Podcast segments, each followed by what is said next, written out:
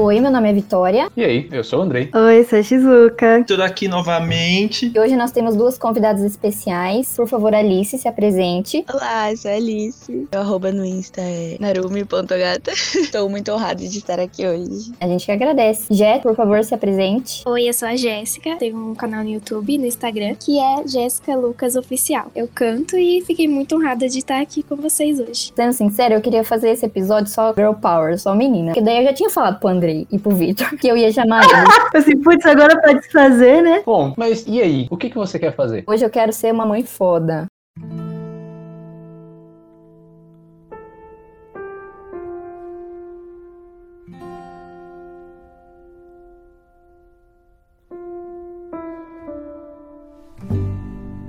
Bom, só pra contextualizar aqui por que que eu quis fazer esse episódio, colocando aqui minha primeira mãe, né? Eu assisti um filme, achei esse filme muito bom. Não foi o melhor filme que eu vi na minha vida. Foi um filme ok, só que tem uma personagem desse filme. Eu queria muito falar desse filme só por conta dessa personagem. Eu vou fazer um episódio só pra falar de um filme. Aí eu teria que pegar vários filmes que tinham mais ou menos a mesma temática, só pra falar dessa mulher. Meu, não vai rolar, vai ficar ruim. Por que que eu não falo só dela, então? Daí eu acabei vendo o contexto dela no filme, consegui encaixar com o contexto mãe. A primeira mãe que eu peguei aqui foi o chamariz, né, para fazer esse episódio todo, foi a Mildred Hayes, que é do filme Três Anúncios para um Crime. Não sei se vocês já viram esse filme, que é da Frances McDormand, né? Inclusive ela ganhou um Oscar aí esse ano. Mas o André assistiu esse filme comigo, você lembra da personagem dela? Sim. Ela é uma mãe foda, não é? Ela é uma mãe foda, bem foda, principalmente porque ela é bem durona, né? Exato. O filme ele se passa em torno dela. A filha dela foi assassinada. A polícia meio que não tá muito em cima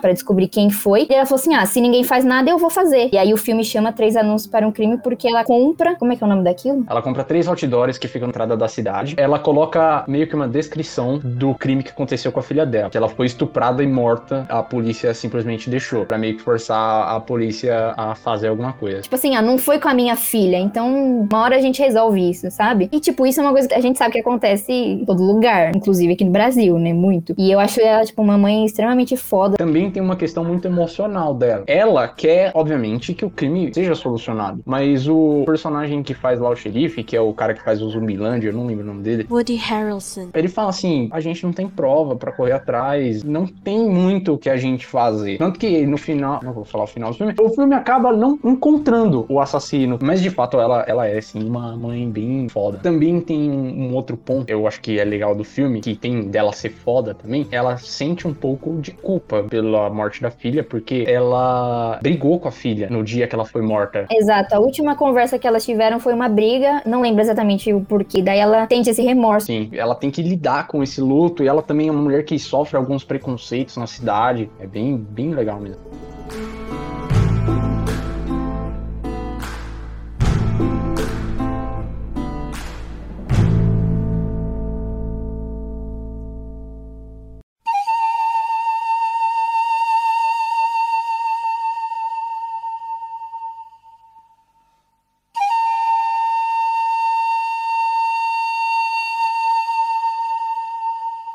Primeira mãe que me veio na cabeça quando a Vitória me jogou esse tema era uma que eu, inclusive, achei que ela fosse escolher. E daí, quando eu falei, ela ficou, nossa, é verdade. É, não pôs. Que é a Beatriz Kido, do Kill Bill. Ela é uma mãe muito foda. Os dois filmes são basicamente construídos porque ela tá querendo se vingar de que mataram ela e a filha dela, por consequência. Porque ela tava grávida quando tentaram matar ela e ela achou que ela tinha perdido a filha. E o fato dela, na cabeça dela, ter perdido a filha dela, coloca ela numa onda de vingança que ela não tem nada mais a perder, assim, ela vai para cima. Daí no segundo filme, quando ela descobre que a filha tá viva, ela fica, tipo, tocada, assim, ela não sabe se ela continua com aquilo, porque toda aquela motivação dela era por conta dela não ter a filha, porque agora, se ela morrer, ela vai deixar a filha dela para trás. Eu já assisti, nem relacionei. Agora, quando ele foi contando, eu fui lembrando e realmente, que imagem, né, de mãe. Nossa, é um filme tão famoso e eu não assisti. Eu também.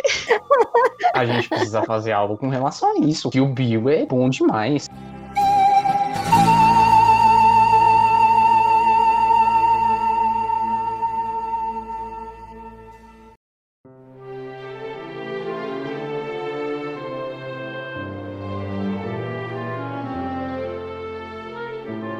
Eu vou por ordem do que eu achar mais interessante. É um dorama, na verdade, né? Japonês. Ichiritori no Namina. Ele é Nossa, mil litros de lágrimas. E você derrama exatamente mil litros de lágrimas. É um dorama muito triste. Protagonista, ela tem 15 anos, chama Aya. Ela tem todo o planejamento da vida dela. A mãe dela, que é extremamente importante nesse processo, se eu não me engano, ela é enfermeira. E ela trabalha arduamente junto com o pai para poder ajudá-la nesse processo de doença, porque ela adoece degeneração neurocerebelar. Essa doença vai degenerando aos poucos, principalmente no que se trata o equilíbrio, que é o cerebelo, e é genético. Genético não é hereditário, é genético porque o gene dela se mutou e aí ela acabou perdendo toda a parte motora. E todo esse processo, a mãe dela é importante porque ela trabalha, tem até um parceiro, um colega dela de escola, é, vira médico e cuida dela. Porque ele sente essa, essa comoção, sabe? Que ela recebe bullying por andar meio estranho, ela gesticula de uma forma estranha. Todo esse processo emocional, carga social também. Mas ela tá lá lutando e tentando superar todos esses problemas. E o sonho dela era casar. O companheiro dela casa com ela, tudo porque ela tinha o sonho de, né, de casar, de ter uma família. A mãe foi um papel fundamental aí na parte emocional, das orientações, dos conselhos. A nossa especialista de doramas já assistiu esse dorama também. Segunda vitória, Jéssica, você é a garota do dorama. os doramas coreanos, né? Ai, tem diferença? É que nem J-pop e K-pop, não se misturam. Mas já me falaram desse dorama, eu achei muito interessante.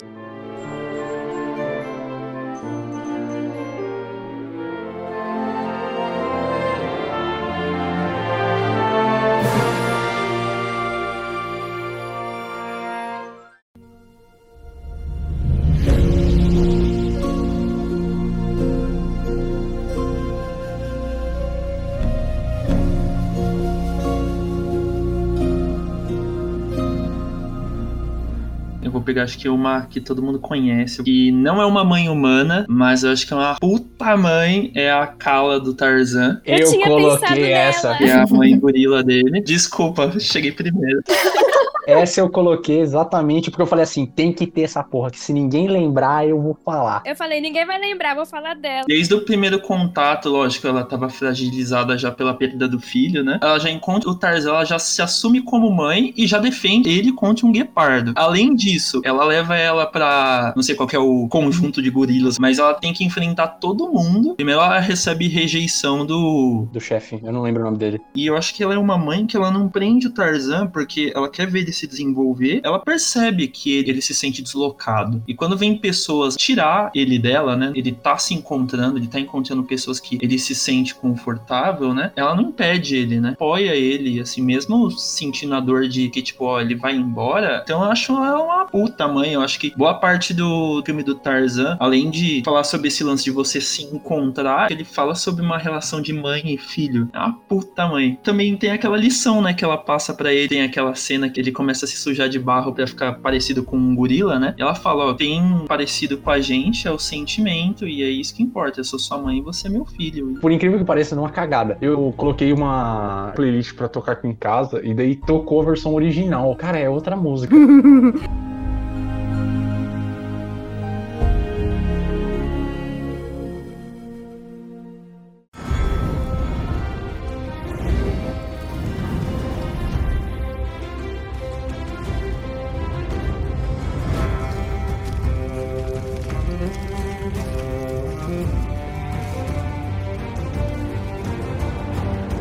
vocês já assistiram Game of Thrones. Sim, Eu escolhi a Kathleen Stark. ela tá na minha lista também.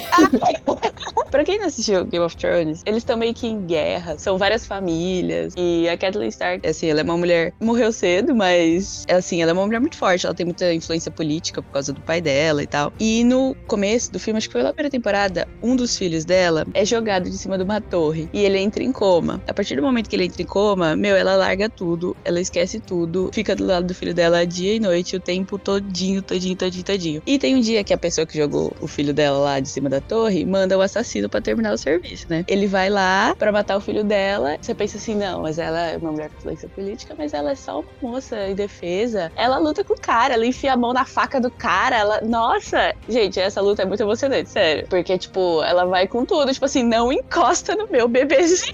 No final, o, o lobo do menino lá mata o cara, né? Eu achei a morte dela, assim, extremamente triste. Eu não superei ainda. Eu também não. Nossa, é um ódio. E eu coloquei ela também porque tem gente que acha que ela não é uma mãe tão boa assim por conta do Jon Snow, né? Ah, sim. Ela nunca conseguiu amar ele porque não era filho dela. Esse que eu falei pra você, amor, que era a mãe polêmica que eu tinha colocado, sabe? Ah, entendi. entendi. Porque tem esse, essa questão de, tipo assim, ela sabe que o John não é filho dela. Tipo, ela tem uma dificuldade de cuidar dele, de amar ele como filho. E, e mesmo assim, eu não acho ela uma péssima mãe, porque em relação aos filhos dela, ela é, como a Alice falou, ela é uma mãe extremamente durona, assim. Eu queria só ter certeza na história. Fala se ela descobriu que, na verdade, Jon Snow é sobrinho. Ela morre antes. É que ela sempre pensou que era uma traição, né? Que veio com uma criança, assim, do nada. Sim. Ela morreu sem saber.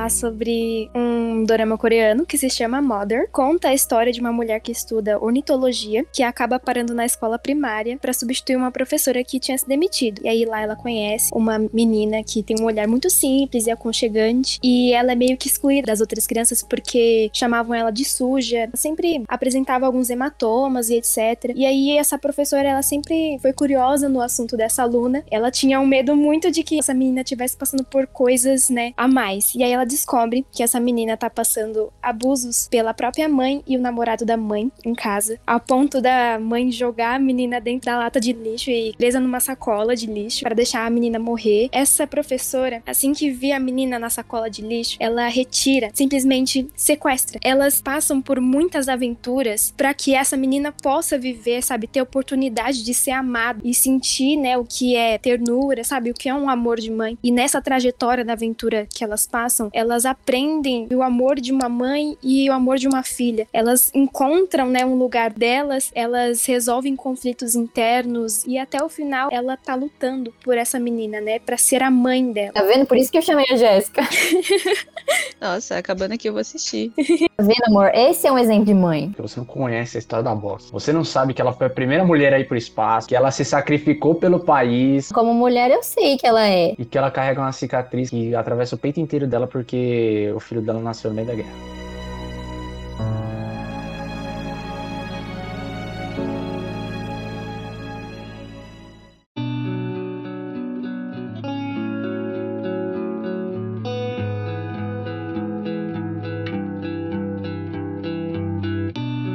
Próxima mãe que eu coloquei aqui é a Nairobi, da Casa de Papel. Como personagem, ela é minha favorita. Todo mundo ficava falando, não, porque é Tóquio, não sei o que, gente. A Tóquio é uma babaca. Eu acho ela muito mais badass do que qualquer outra pessoa ali. E tem a questão do filho, né? Porque ela tinha um filho, acabou entrando na vida do crime por conta da criança, não tinha dinheiro pra cuidar dele. Então ela tinha que arrumar dinheiro de algum jeito, né? Pra dar comida pra ele, etc. Tem até um pequeno spoiler aqui, né? Uma das temporadas tem uma policial. Eles entraram lá dentro do banco central lá e estão o pessoal refém, etc. E aí essa policial quer fazer alguém sair de lá, né? Daí ela sabe que a Nairobi tem um filho. E daí ela pega um ursinho de pelúcia dele, liga no rádio pra ela. Ela vê essa policial com o, ursinho de pelúcia do filho dela. E daí eles atiram no peito dela, assim. Ela achava que, tipo, tinha acontecido alguma coisa com o filho dela, que, tipo, tinham sequestrado o filho dela. E, tipo, na verdade não tinha acontecido nada. Era só um plano da polícia. Ela não morre nessa cena, ela vai morrer um pouco mais pra frente. Ela vira quase que o braço direito, assim, porque ela que começa a mandar, mandar assim, no sentido bom. Começa a, a organizar as coisas de um jeito bom. Então ela consegue fazer com que todo mundo trabalhe e tenha uma produtividade boa ali, né? Eu super concordo. Eu acho que ela, ela é muito forte. E eu acho que ela, ela passa muito essa, essa sensação de tudo pelo meu filho. E tem uma outra questão também que ela queria muito ser mãe de novo. Ela fala com o professor, a gente fazer, né, uma inseminação artificial. Você não precisa cuidar do meu filho, eu consigo cuidar dele, mas eu preciso de um homem pra poder ter um filho. Isso pra mim demonstra que tipo ela, ela é uma pessoa forte, porque ela não quer casar com ele pra ter um filho com ele. Ela queria ter um filho.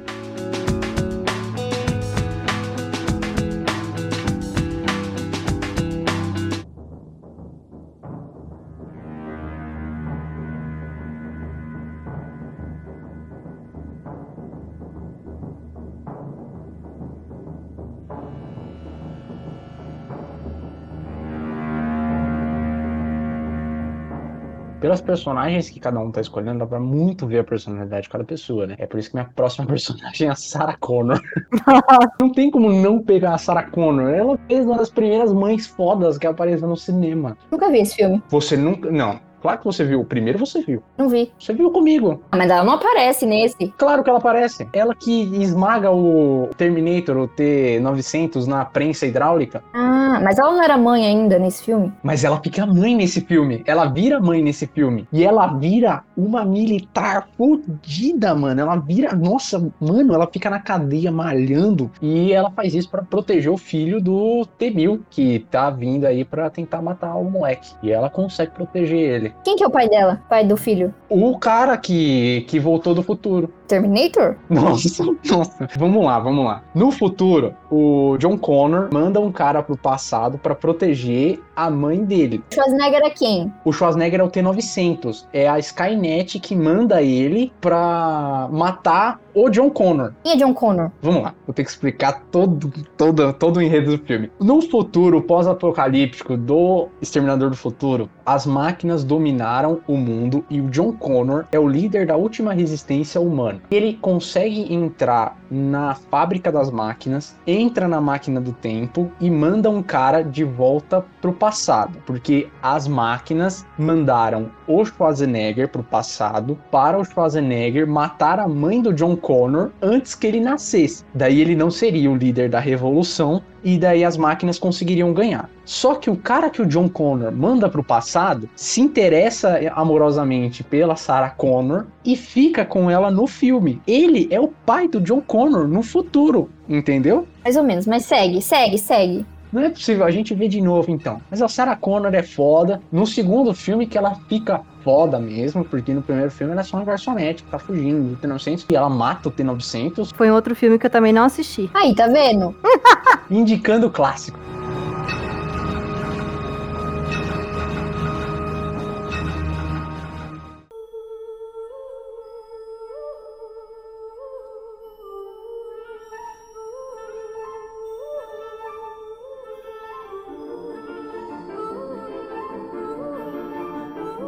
Filme antigo, não sei se é clássico, tá? De 2001. Mente Brilhante. Fala do, do matemático John Nishi. No caso, em específico, a mãe, eu me refiro à esposa dele. Antes dela virar mãe, a história basicamente conta do protagonista é o matemático e ele tem esquizofrenia. Ele participou na Segunda Guerra, não sei se era Guerra Fria. E aí, quando ele se inseriu na vida acadêmica, ele começou a ver coisas e falar com pessoas que, assim, até então, no- durante o filme, você vê como se fosse normal. Aí ele se apaixona e conhece a esposa dele, a Alice. Tem um filho. Não sei, tem uma parte da cena que é meio perturbadora. Ele começa a afogar a criança.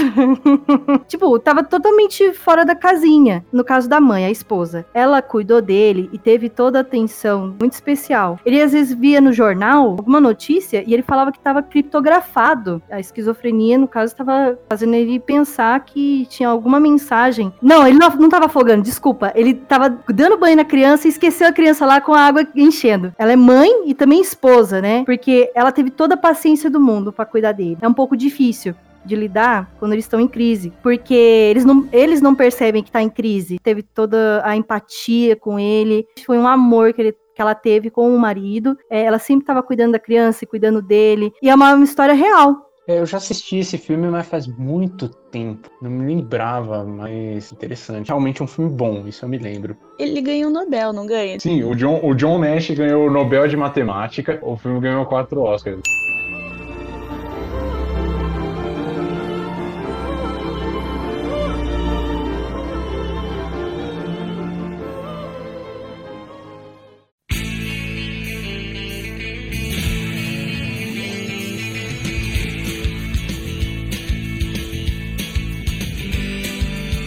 Acho que eu vou matar dois coelhos numa cajadada só. Eu vou mencionar duas mães de duas sitcoms. A primeira é a Mônica Geller, Uhum. que ela vai se tornar basicamente nos episódios, ou no último mesmo, né? Mas ela sempre teve esse espírito de ser a mãezona do grupo. E assim, é meio chocante quando você descobre que ela não pode ter filhos, mas mesmo assim ela não desiste e resolve adotar. E a outra é a Tracy de How I Met Your Mother. Por incrível que pareça, eles conseguem fazer valer a pena toda a espera que você tem até ela aparecer E você percebe que, tipo assim, ela é basicamente tudo que o Ted idealizou. Vai a essa menção sitcoms dessas duas mãezonas. Não tinha pensado em nenhuma das duas, mesmo tendo assistido as duas séries inteiras. Eu não pensaria na Mônica também, mas realmente ela acaba sendo uma mãe mesmo bem emblemática. Ela tem uma dificuldade, né, como o Victor falou, de realizar esse sonho dela de ser mãe. E daí, querendo ou não, ela conseguiu, não sendo exatamente da forma que ela queria, mas ela conseguiu. É, e ela sempre teve a vontade. É muito diferente da Rachel, por exemplo, que a Rachel ela também é mãe. Mas você não pensa nela, tipo, como, nossa, que mãe. É, né? Ela sempre teve planta por muito tempo e ela sempre demonstrou esse lance de que ela queria ser mãe, né? Que ela tinha esse objetivo. Nossa, eu chorei muito no episódio quando eles descobrem que eles não podem ter filho. Gente, vocês não lembram da Robin? Ela nunca quis ter filhos. No momento que ela descobriu que ela não poderia, ela sofreu muito. Então, ó, vale aí a reflexão.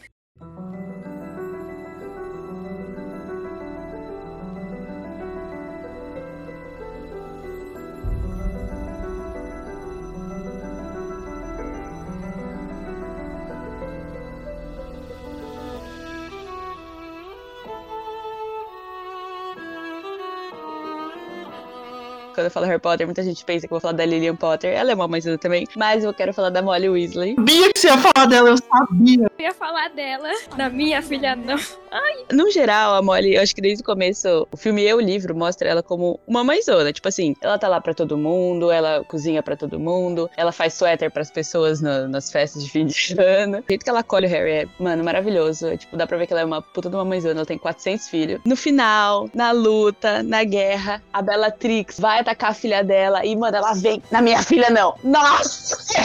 e ela luta e mostra pra todo mundo que ela não é só a mãezinha dona de casa, não. Ela é- é uma guerreira, ela vai lutar pela filha dela e ela é foda. Mano, sério. Melhor cena. Mas da hora ela transformando a Bellatrix em carne moída, tá ligado? Sim! A única referência que eu tenho dela é ela gritando por carta. Ronald Weasley! Como se atreveu a roubar aquele carro? Estou totalmente desgostosa! Seu pai está enfrentando um inquérito no trabalho e a culpa é toda sua! Ela mostra todas as faces da mãe, né? A mãe carinhosa, a mãe que vai brigar. Ela é mãezona de todo mundo. A Rochelle britânica, né?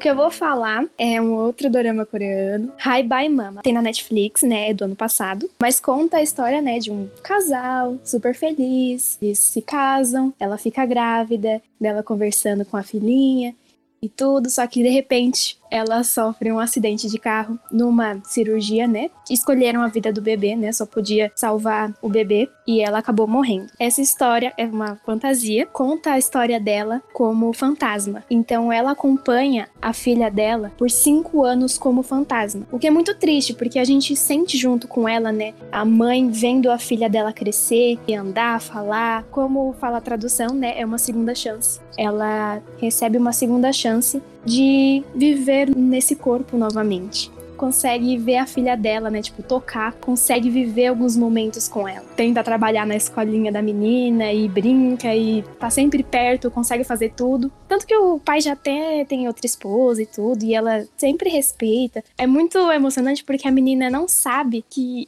ela é a mãe dela, entendeu? No final, a mãe decide que é hora dela partir de novo, que ela não vai ficar com a filha dela. Ela decidiu partir para que a filha dela tivesse uma vida normal. E nesse último momento, a filha dela fala: "Tchau, mamãe". Gente, tipo assim, se vocês um dia forem assistir, assistam com a mãe de vocês, porque vocês vão ver o valor que é ter uma mãe, sabe? O papel, né, da menininha é um ator que faz o papel de uma menina. Veja bem, Coreia. Não, os diretores tentaram encontrar alguém que fosse parecido com a atriz. E você vê, sabe, a ternura, o amor que eles passam, é muito lindo, é muito fofo. Tem uma pergunta: todos os doramas são pra chorar? Ou é só ou um gosto pessoal, assim? Tem uns doramas mais, sei lá, mutantes? Mutantes é o quê? Record? Hoje, 10 para as 9 da noite. Caminhos do Coração. Não, não, não, não. Sei lá, tem um, um dorama Avenida Brasil. Tem vários de crimes e policiais, tem vários outros. Tipo, você tem que ver o gênero. Ah, tá. Então. É porque eu gosto de, de romance. E eu sou suspeita pra falar, porque eu choro quase em todos. Ah, a Vitória também chora em todos os filmes. Cara. Uhum. Nossa, eu sou o contrário. O Adler fica até triste, mano. O Andrei também é um cara super emocional. Não, uma pessoa que não quis nem assistir Marley e eu. Nossa, sim, isso é legal. Não, é legal, Marley e eu. Eu não tenho empatia por animais, então. Andrei cancelado. Luiz Abel, corre aqui. Cortes do o que você quer fazer. Vai ter só essa frase assim. Ah, cara, tem empatia por animais.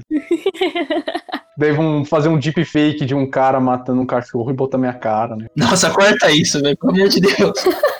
Muito mais triste que isso é a história sem fim, que o cavalo afunda no pântano lá e eles mataram o cavalo de verdade pra gravar a cena. Meu Deus, que? Sério? Gente, como assim? Meu Deus. No História Sem Fim tem um pântano, é o pântano da tristeza, alguma coisa assim. E daí você não pode ficar triste. Se você ficar triste, você afunda no pântano. Quando você começa a afundar, você começa a ficar cada vez mais triste. Daí você começa a afundar cada vez mais, né? E daí o menino ele tem um cavalo. O cavalo tá indo e começa a afundar no pântano. Só que pra gravar essa cena eles precisaram afundar de verdade o cavalo. Que horror. Porque não tinha tantos efeitos especiais e tal. E o cavalo morreu na cena. Voltando pras mães. Voltando pras mães. É meu gatilho. Ai, tá batendo ansiedade.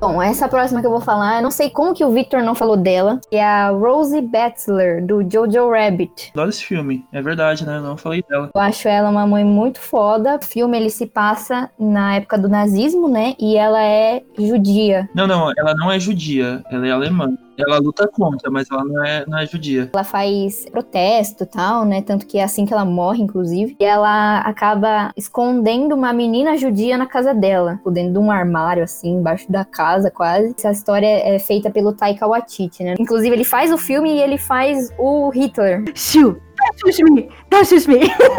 É muito o Hitler dele, velho. E o menino, que é, a- é o filho dela, ele é, tipo, nazista mesmo. Tipo, o melhor amigo dele é um- uma pessoa imaginária que é o próprio Hitler. E a mãe é, tipo, totalmente o contrário. Então tem esse negócio do filho também, depois que a mãe dele morre, que ele começa a descobrir coisas da mãe. Com certeza essa menina judia ia ser morta em dois segundos, né? E ela tipo, cuidou da, da menina, ajudava a menina, escondido. E eu acho também a morte dela é horrenda, assim. A sorte é que não mostra a cara dela quando ela morre. A gente só descobre, vou dar um spoiler aqui, né? Mas descobre por conta do sapato que ela tá usando. E, tipo, meu, nossa, é uma cena horrível. É legal o jeito que ela equilibra as coisas, que ela tá escondendo uma menina judia, ela sabe que o filho dela é um nazista, ela sabe que ela não consegue combater esse pensamento na cabeça dele agora. Ele sofre com a ausência do pai dele, que foi pra guerra, né, inclusive, também era um nazista. Assim, pelo sentimento de mãe, ela começa a proteger essa criança, essa menina judia, e eu acho que de uma maneira meio inconsciente, ela quer passar pro filho dela que, tipo, ó, isso que você tá aprendendo de que o judeu é um ser horrendo, né, que a gente vê bem isso, né, como que a criança foi doutrinada a enxergar dessa maneira, como que ela meio que de maneira inconsciente ela tenta passar pra ele que não é bem assim.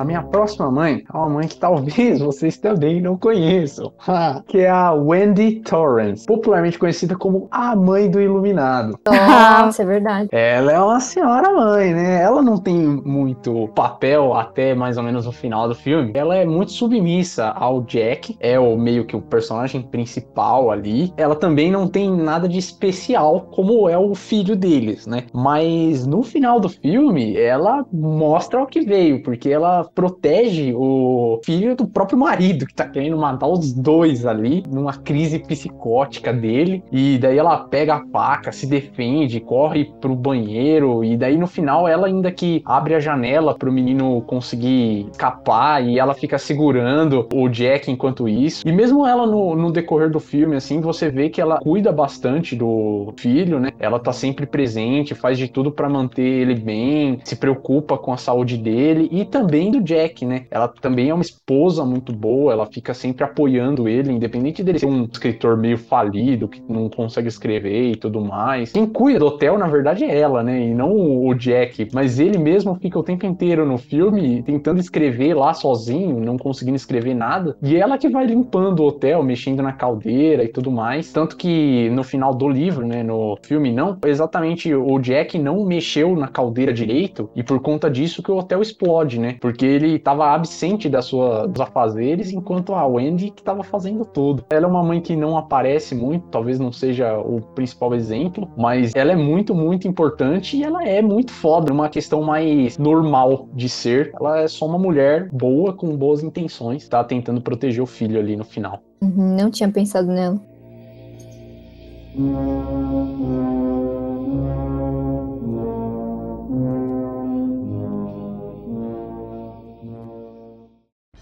Eu vou falar um que acho que todo mundo deve ter assistido. É a mãe de Os Incríveis.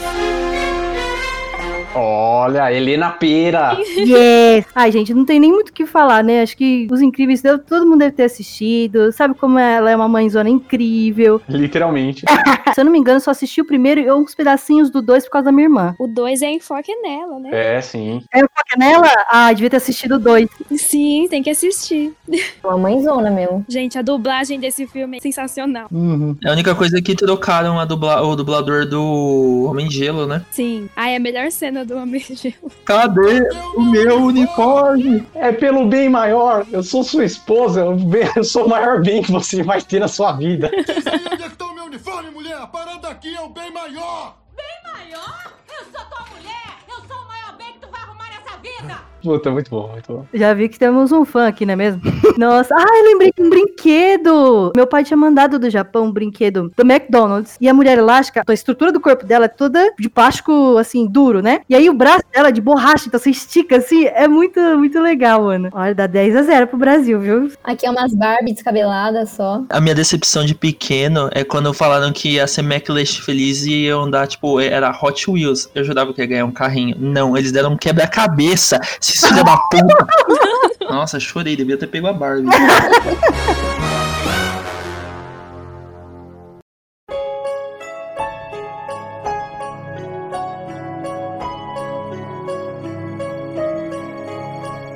Eu acho que tem uma que vale mencionar porque ela é tanto da ficção, porque saiu tipo um filme sobre a história desse cara. É a Sonia Carson, a mãe do Ben Carson. Pra quem não sabe, o Ben Carson é um ultra cirurgião, ele é especializado em fazer cirurgia de crianças gêmeos siameses. Ele teve uma infância muito difícil, uma por ser um menino negro, a mãe dele ser mãe solteira. Basicamente, o lugar que ele atingiu cirurgião tão renomado, né, tão reconhecido pelo trabalho que ele fez, é que eu, eu atribuo boa parte da onde ele chegou por causa dela. Até certo período da escola, ele era considerado muito burro. Lógico que deve ter a questão, assim, que ele sofria muito bullying pelas outras crianças, então ele com certeza não conseguia desenvolver muito bem por causa disso. Ele chegava com esses problemas em casa, então ela foi muito uma mulher dura, mas ao mesmo tempo muito justa com ele. Na educação dele, ela começa a, a, a regrar os estudos dele. Ele teria que estudar X tempo. Passou uma, uma educação para ele de, de muita disciplina, fez ele se tornar o homem que ele é hoje. Com ele ajudou ele a vencer essa barreira do, do preconceito, a barreira que ele tinha de dificuldade de estudo na escola. Tem caso de gêmeos que ele, eles eram unidos pela cabeça e ele conseguiu separar, né? Recomendo para vocês o filme, é o Mãos Talentosas, é excelente.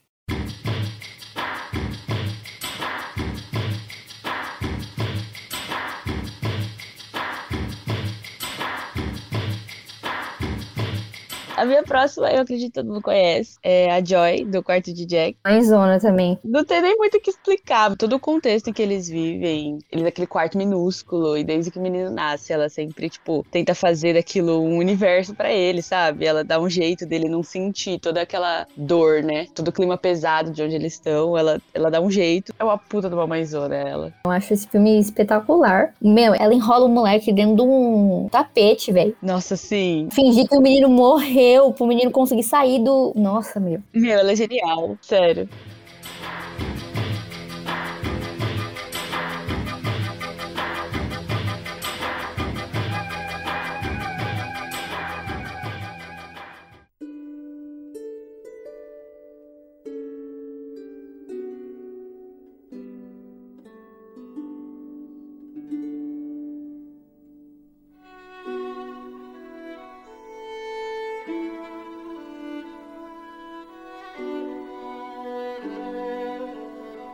Filme eu espero que vocês conheçam, que é Valente, né? Hum, Nossa. Valente é muito legal porque conta a relação de mãe e filha. Porque a Merida, ela tem uma conexão muito grande com o pai dela. O pai dela faz tudo o que ela quer e eles têm. E a mãe dela é, tipo, super regrada, né? Vamos seguir as regras, costumes e tradições. E, tipo assim, ela Ela não quer usar vestido.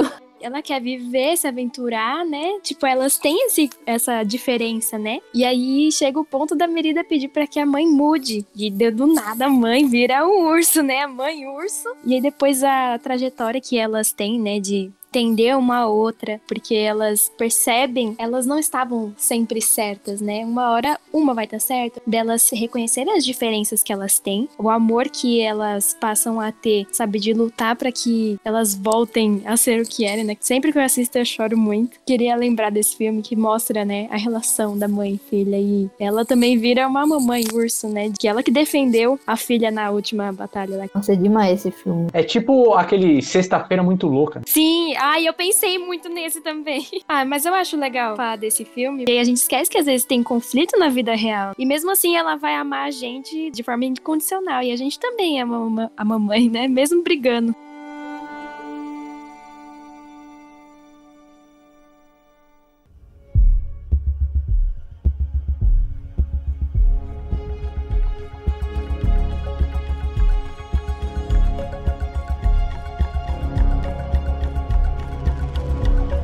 Quero só falar, falar de uma última mãe. Você fez a sua mãe polêmica? Vou fazer minha mãe polêmica aqui também. A mãe de Eu Sou Mãe. Que filme é? Aquele filme da Netflix. Ah, é, a mãe roubou. A mãe roubou. Ela é uma mãe do caramba, porque ela não é só uma mãe normal. Ela, além de ela ser robô, ela é a responsável por criar de volta a humanidade. A humanidade acabou nesse, nesse apocalipse aí deles. A humanidade fez, antes dela ser totalmente exterminada pelas máquinas, um lugar assim que fosse reter vários embriões. Criou uma inteligência artificial para conseguir criar de volta os humanos. Na verdade, eu acho que ela não foi exterminada pelas máquinas, porque senão não faria sentido isso. A humanidade não existe, é isso que importa.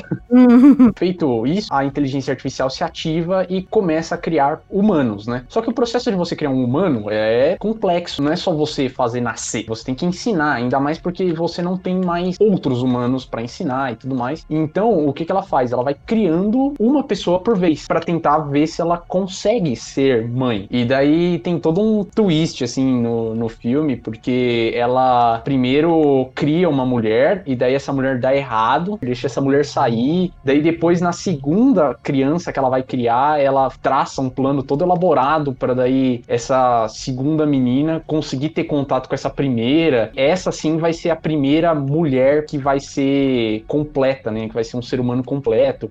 E daí essa menina no final também vai ser mãe, né? Porque ela vai precisar ser a primeira mulher. Ela vai ter aí o papel de mãe. Então é um filme de mãe. E ela tem todo o papel de mãe. Então ela tem várias coisas pra atuar como mãe. Então, tipo, no peito dela ela tem uma placa de calor, porque daí quando ela pega o nenê, ela mantém o nenê quentinho no colo. Ela ensina, tipo, ética pra, pra menina. Ela, daí ela pega ela fala assim: "Ah, você vai escolher que pessoa pra salvar nesse acidente". A menina fala assim: ah, vou salvar tal pessoa porque a pessoa é a que tem mais chance de sobreviver. Ela fala assim: tá, e a sua empatia? Entendeu? Então, tipo, ela é um robô, mas ela sabe que um ser humano precisa ter empatia. Então, ela quer ensinar isso pra menina. Ela não quer que a menina seja um robô que nem ela, né? É um filme que eu não dava nada e me surpreendeu muito, cara, com esse roteiro, assim, e com vários, vários pontos interessantes. Tem até neurociência, mano. O calor humano, o afeto. Isso foi testado até em macacos. Claro, assim, tem a questão dos direitos dos animais também, né? Uma experiência mais social. Tem envolvimento de pesquisa, tipo, ah, injetou alguma coisa no macaco, ah, não sei o quê. Fora essas que eu já falei, né? A Vitória me pediu pra colocar várias mães de anime, porque ela não, não tem essa cultura. Daí eu falei assim: ah, tá bom, vou pesquisar uma. A maioria das mães dos animes são ausentes. Tem a Titi, do Dragon Ball. Ela é mãe mais do Gohan. Ela faz o Gohan parar de lutar pra ir pra escola e virar uma pessoa na vida, ao invés de virar um guerreiro Z. A Buma é uma mulher foda, mas não é uma mãe tão foda. Mas eu acho que a melhor mãe do Dragon Ball é Android número 18.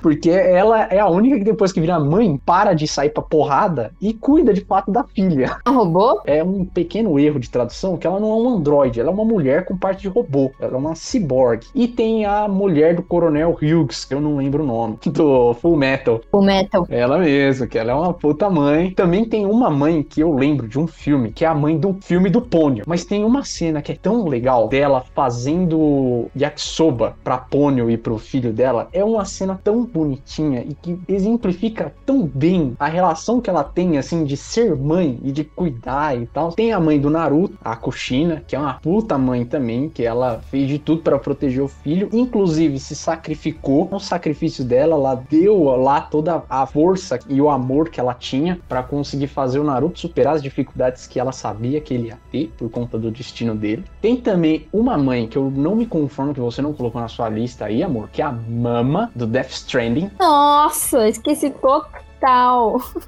Que ela tem esse nome porque ela é mãe, mas ela é uma mãe que o filho dela morreu no parto. E daí ela fica carregando ele como espírito. O embrião é ligado no umbigo dela, né? É, e por conta disso, ela consegue ter um contato enorme com o outro lado. E dela consegue desenvolver altas tecnologias e tal. E por último, uma mãe que o Victor até chegou a falar, mas ninguém falou efetivamente dela, que é a Rochelle, uma das mães mais famosas do Brasil.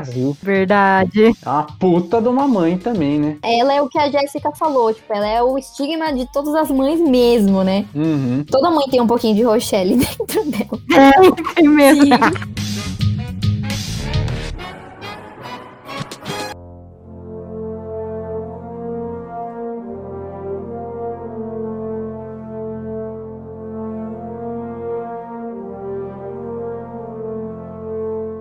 Eu não ia falar dela, porque assim, eu não assisti tudo, mas eu sei que tem partes de cena também que eu assisti com a minha irmãzinha. É a mãe do Soluço, como treinar o seu dragão. Eu só assisti um, eu assisti essa cena, que eu fiquei falando, meu, eu não acredito que a mãe dele tá viva. Aí ela falando, não, ela tá viva. Você viu que legal? Ela também treina dragões, ela monta nenhum, ela é super badass. eu achei que foi muito. Não tem assim um feito grande assim que eu vi nessa cena né? Mas que ela tava protegendo a causa, né, dos dragões. Isso foi bem, assim, legal. Eu achei que ela é uma pessoa muito forte. E mostra também que a gente também tem um pouquinho, né? A gente acha que a gente sempre é diferente dos nossos pais, mas a gente leva alguma coisinha.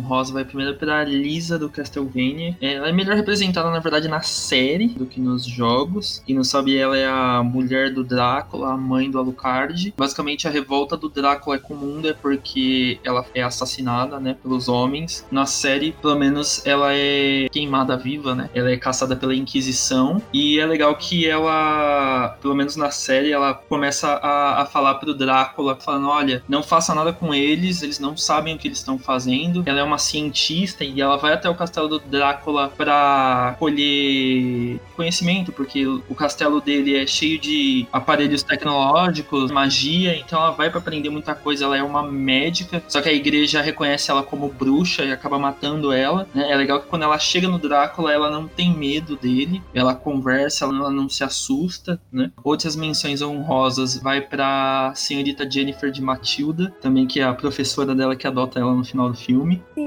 Sim. Ela merecia muito ter uma mãe, né? Ela encontra alguém que é igual ela. Não sei se alguém assistiu aquele anime Erased, fala sobre um crime e um cara que basicamente acontece um crime, uma criança é assassinada na infância do protagonista e ele meio que ele carrega isso na vida dele. Ele fala que em alguns momentos a vida dele parece que ele, ele consegue ver alguns segundos no futuro e retornar para poder consertar. Uhum. E esse negócio ele fica carregando por muito tempo esse assassinato que aconteceu, porque ele sabe que ele poderia ter feito algo e ele não fez. Até um momento que meio que esse assassino ele continua solto porque ele sabe que a pessoa errada foi presa. E você vê que ele tem uma relação muito boa com a mãe dele. E a mãe dele meio que continua investigando esse caso. Só que aí esse assassino mata a mãe dele e ele consegue retornar no tempo. E é legal que assim, durante o anime, ela ajuda muito ele, porque tipo é um caso meio complicado, porque essa menina ela recebia agressão em casa, e aí você não sabe quem que é direito o assassino. É legal que assim, ela apoia ele, apesar de ser, lógico que ele não fala em nenhum momento que ele retornou no tempo, mas uma criança que ele consegue perceber as coisas que estão acontecendo e ela defende ele, ela vai atrás para ajudar essa menina, né? Ela acolhe, ele é pé no chão, né? Só a única coisa que pega esse lance dele retornar no tempo para tentar resolver o caso. Uhum. E ela é uma mãe que vocês vão ver se vocês forem assistir, vai acontecer X coisa que ela vai estar com ele assim a todo momento. Você vê que ela é a pessoa que tá para ajudar ele, para ajudar o filho, tipo, é o braço direito dele em tudo. Isso que é muito legal que geralmente quando você tem essas temas que as crianças vão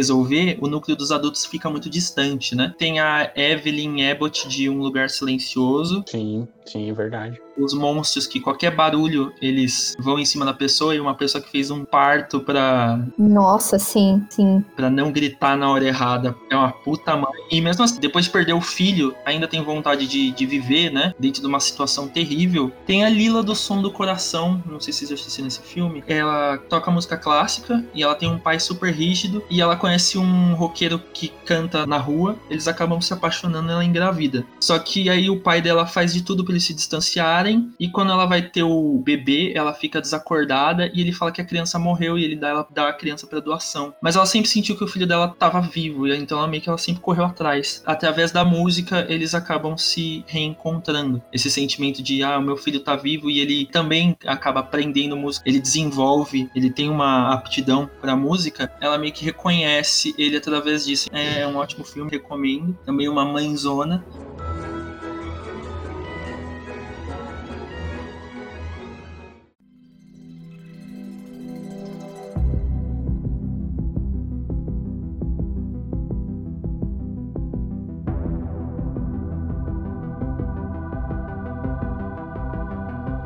Faltou eu falar da Joyce Byers, de Stranger Things. Tava na minha lista ela também. Mãezona, mãezona. Mano, ela é muito mãezona, criou dois meninos basicamente sozinha, porque o ex-marido dela é um traste. O Will sumiu, todo mundo falou que ela tava louca, que ela tava ouvindo o filho dela, ninguém ajudou ela, não desistiu até o final e achou o filho dela. E na segunda temporada ela ajuda ele a lutar contra aquele negócio que ele fica viajando, né, pro outro mundo. Demogorgon. Ela é uma mãezona. Nossa, ela é foda. Eu queria fazer uma menção honrosa pra Lorelai Gilmore, de Gilmore Girls. Faz muito tempo que eu assisti essa série. Eu lembro que, assim, a série é toda baseada na história da Lorelai e da filha dela, que eu esqueci o nome. Basicamente mostra a relação de mãe e filha. A Lorelai meio que... Ela tem pais ricos que, tipo, planejaram toda a vida dela. E aí ela se revolta, acaba engravidando cedo. E ela sai de casa e cuida da filha dela sozinha. Eu acho que é bem pé no chão, assim, sabe? Porque ele mostra muitos momentos que a filha dela acaba sendo mais madura do que ela. E elas têm essa relação de aprendizado uma com a outra. Acho que é uma mãezona.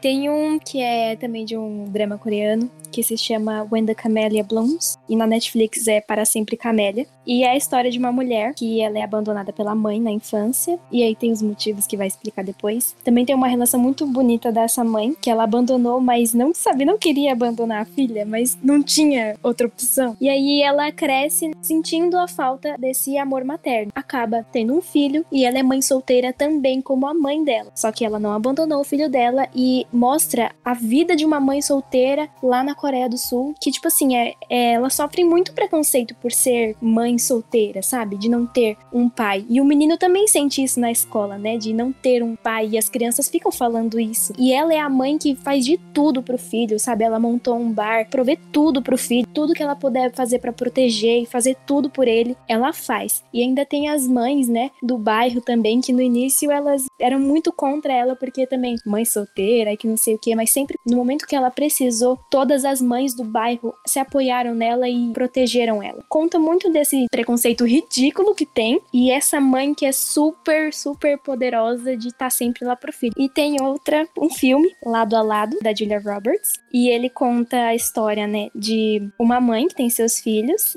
é separada, né, do, do marido dela, que tem uma nova namorada, que é a Julia Roberts, né, que faz o papel de fotógrafa. E aí mostra, né, os filhos são muito apegados na mãe e eles não gostam muito da namorada. Com o decorrer do tempo, eles começam, sabe, a aproximar a mãe e, e a madrasta. Eles conseguem ver uma mãe na madrasta. E tem mais um drama coreano, é um drama que se chama It's Okay Not to Be Okay. É uma mãe que ela cuida do filho mais velho que é autista, mas é muito bom essa a história dessa mãe porque ela também é mãe solteira, sempre tá indo trabalhar e quando ela tem um filho autista, ela precisa dar um pouco mais de atenção. O irmão mais novo sente um pouco da diferença, mas a mãe consegue amar os dois ao mesmo tempo. Mas é um drama que é muito bom, trata, né, do, do autismo. O personagem dessa mãe, eu achei que valia a pena comentar porque, ai, mãe é tudo, né?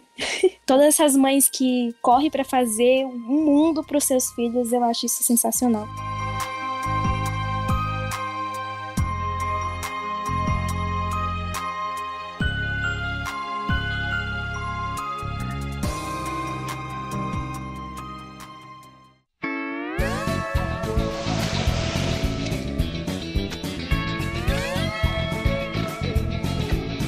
Ainda dá tempo de mais uma. Eu ia falar da Nani de Lilo Stitch, que na verdade ela se torna mãe, né? Depois que os pais dela acabam falecendo. Ela é irmã da Lilo. E ela faz de tudo para continuar com a guarda da criança, se vira de tudo quanto é jeito. Sim. Eu fiquei muito na dúvida de colocar ela também na minha lista. Ah, eu também pensei. É, ela foi uma das primeiras que eu pensei. Tipo, ela tem já o lance de ser irmã, né? Por mais que ela cumpra o papel de mãe, o amor dela é por ela ser irmã. Eu entendo bem o raciocínio de que mãe é quem cria e daí ela é mãe. Claro.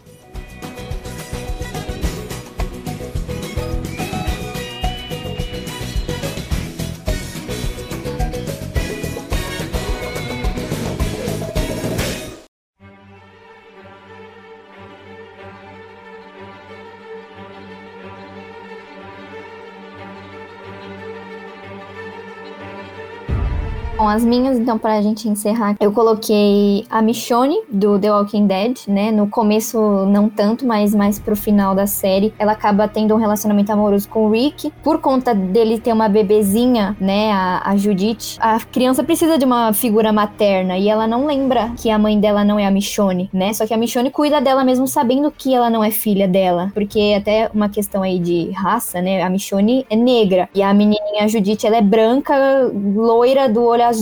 Isso não impediu nem a Judite, né, de ver a Michonne como não sendo mãe dela, porque, tipo, apesar dela ser criança, né, ela poderia falar assim: Meu, você não, não se parece comigo, você não é minha mãe. Pelo amor que a Michonne criou, né, ela criou um amor pela Judite e ela cuida dela como se fosse realmente filha dela. Apesar do Rick ser um pai carinhoso tal, ele nem sempre é um pai presente, porque ele acaba tendo que cuidar de outras coisas. Ela sabe que a criança precisa ter um, alguma, alguma figura ali, né, então ela faz esse papel da, da mãe também.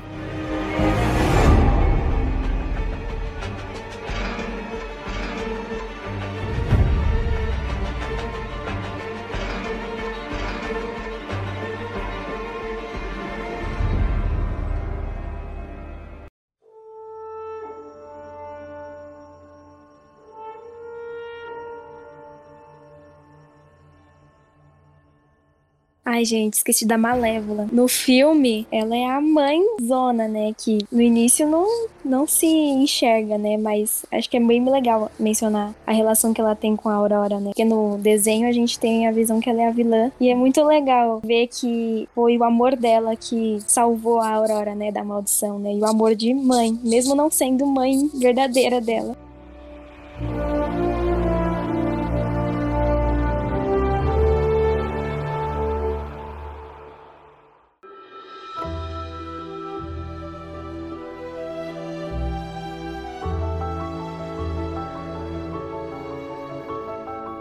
Próxima que eu coloquei aqui também, não sei se vocês conhecem ela, é a Norma Bates, tanto da série, né, Bates Motel, quanto do Psicose, do filme. Eu quis colocar ela porque em toda uma questão do filho ter aquele transtorno, né, todo mundo acho que conhece a história, pelo menos do Psicose, que ele tem um transtorno relacionado à mãe. Eu assisti a série inteira e eu acho ela uma puta de uma mãe, assim, porque ela defende ele, porque as pessoas veem ele como uma, uma pessoa esquisita, né, tipo, veem ele como, meu, creepy total. E ela entende que ele tem aquele transtorno e que, meu, é meu filho, sabe? Eu não vou abandonar ele, tanto a parte dele quanto da parte dela. Eu acho uma relação extremamente intensa dos dois e muito bonita ao mesmo tempo, né? Porque. E ela não abandona, né? Eu acho muito legal a figura da Norma nessa história toda aí. E mais uma que eu coloquei aqui, essa eu tenho quase certeza que vocês não conhecem, mas é a Regina Mills, da série Once Upon a Time. É como se todos os personagens da Disney, dos contos de fadas, então, tipo, Branca de Neve, a Chapeuzinho Vermelho, eles são pessoas de verdade. Saíram do livro e moram numa cidade e são pessoas e convivem lá como ser humano normal. E aí tem uma, uma outra figura, né, uma, uma pessoa a mais, não faz parte da história do conto de fadas. Ela tem um filho, só que ela é muito nova, não tinha condição de cuidar do filho e não queria ter aquele filho, sabe? E aí ela acaba colocando o filho para adoção. E aí essa Regina Mills, ela depois a gente descobre que ela é a rainha má da Branca de Neve. Ela adota esse filho. E aí eu acho que isso se encaixa na mesma parte, no mesmo contexto que a Jé acabou de falar, de tipo ser vilã, só que você consegue ver um outro lado dela e ver que tipo não é bem assim. Ela é a rainha má. Só que você vê que ela tem um cuidado porque ela adotou aquela criança sozinha, né? Ela também é mãe solteira, entendeu? E ela faz de tudo pra cuidar daquela criança, mesmo as pessoas sabendo que ela é a rainha má, ou não gostando dela simplesmente pelo fato dela ser a rainha má. Tudo bem que ela é a rainha má, mas o que aconteceu para ela virar aquilo, sabe? Ela não é só aquilo que a gente vê, né? Só mais uma aqui que eu queria falar também, que o Andrei me lembrou hoje, que é a mãe do filme Mãe.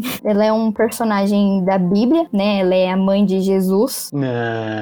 Não é? Ela é a natureza. Não só a mãe natureza, ela também é um arquétipo feminino. No filme, ela representa a mãe natureza. Também ela é um arquétipo da mulher na sociedade. Tipo, a mesma maneira que um homem explora uma mulher dentro de um relacionamento, ela também tá representada da mesma maneira que a gente explora a natureza, entendeu? Então ele consegue fazer esses dois paralelos com essas duas relações e fazer uma representação dupla. É um subtexto em cima do outro. Tem esse texto principal de representação bíblica e esse texto falando do, da mulher na sociedade e embaixo desse lance da nossa relação com a natureza. Que é um filme muito polêmico, né? Acho que se a gente fosse falar dele, teria que ser em outro episódio à parte. Mas eu queria ressaltar naquela cena do final, que é quando o filme começa a ficar meio doido, assim, né? Que, tipo, tá todo mundo querendo pegar a criança, comer a criança, e ela, não, é meu filho. Tiraram o filho da barriga dela, basicamente, e já estão levando pra outro lugar, né? É uma cena, assim, meio assustadora pra quem assistindo pela primeira vez. É, é uma cena muito doida. E pra quem não assistiu, deve estar falando assim: Meu Deus, que filme é esse? Nossa, né? Canibalismo.